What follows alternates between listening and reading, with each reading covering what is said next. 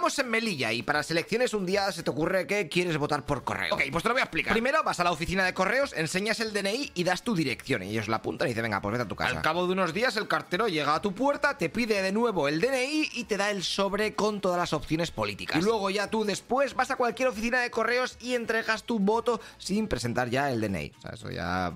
Venga, para adentro. Ok, como puedes ver, se pueden hacer muchas tramas. Y esto es lo que ha pasado en Melilla. Porque gente, sobre todo camellos, han ido por los barrios humildes preguntando a la gente si querían dinero por el voto, entre 50 y 200 pavos que te daban por cada papeleta. Y claro, el que aceptaba tenía que hacer los dos primeros pasos hasta que el cartero le diese el sobre y luego ya lo de entregarlo, pues se encargaban los de la trama. Tú cambio el voto por dinero. O también ha pasado que directamente han asaltado a los carteros cuando llevaban todas las papeletas y a tomar por saco. Porque al fin y al cabo da igual, como luego no te piden el DNI cuando le entregas el voto y tampoco están controlados de ninguna manera, esto está chupado. Y si no, pues compraban a los carteros para que hiciesen la vista gorda y que les diesen más papeletas. Fíjate cómo ha sido el canteo que en Melilla de repente el 20% del censo había pedido el voto por correo, cuando la media está en el 3%. Así que las autoridades se han visto obligadas a pedir el DNI cuando se entregue el sobre en la oficina de correos en Melilla. Pero vamos, que si llevas la papeleta a otra ciudad española, podrías entregarlo sin problema. Vale, lechero, ¿y qué partido ha comprado todos esos votos? Pues todo apunta, aunque no es seguro porque no hay una sentencia y esas mierdas, a Coalición por Melilla. Este partido que salió del PSOE en 1995 y que está relacionado con la izquierda y sobre todo con el mundo musulmán, ya había estado en el ojo del huracán. De hecho, su líder ya se comió una condena de dos años de cárcel por la compra de votos por correo en las elecciones del Senado de 2008. O sea que esto ya sabía hacerlo bien. Así que la policía española lo tenían vigilado. En esas que hace unas semanas los polis ven como varios integrantes de este partido viajan a Rabat,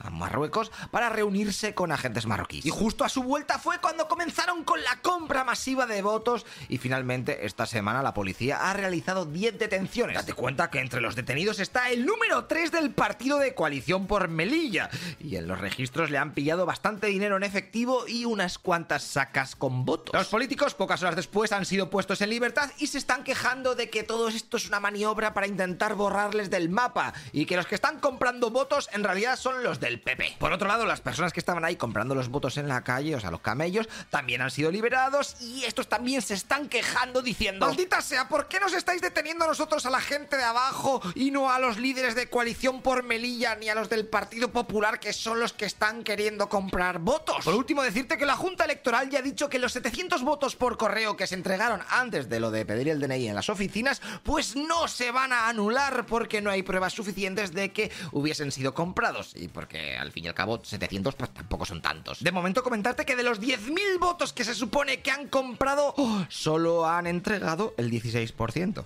O sea que o se ponen las pilas estos días para meterlos en las demás oficinas de correos o va a haber una abstención del horror. Porque claro, la gente que ha pedido el voto por correo no puede ir también a votar a la mesa electoral. O sea, por correo y ya está. Pero vamos, que te pidan el DNI en las oficinas de correos tampoco va a evitar que a la gente a la que le han comprado el voto, pues venga, toma la papeleta y vete con el DNI y lo entregas. Antes lo podía hacer yo sin el DNI, pero es que ahora te necesito para que lo entregues. Dice, venga, pues vale, pues 50 euros más. Pues toma 50 euros más. Venga, ya está.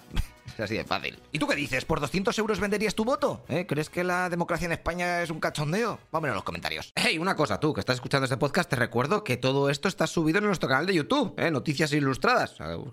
Y lo verás con vídeo, eh, que va a molar más. Aunque si tienes que trabajar y lo quieres en podcast, pues en audio, pues así está bien. Pero bueno, así vienes y me ayudas un poquito. O en, metes una mano con Patreon, ¿eh? que todo esto es un pateo de la leche y ya sabes que la cosa está muy mala. Bueno, haz lo que veas. Nos vemos en el siguiente capítulo. Hasta luego, loco Pixas.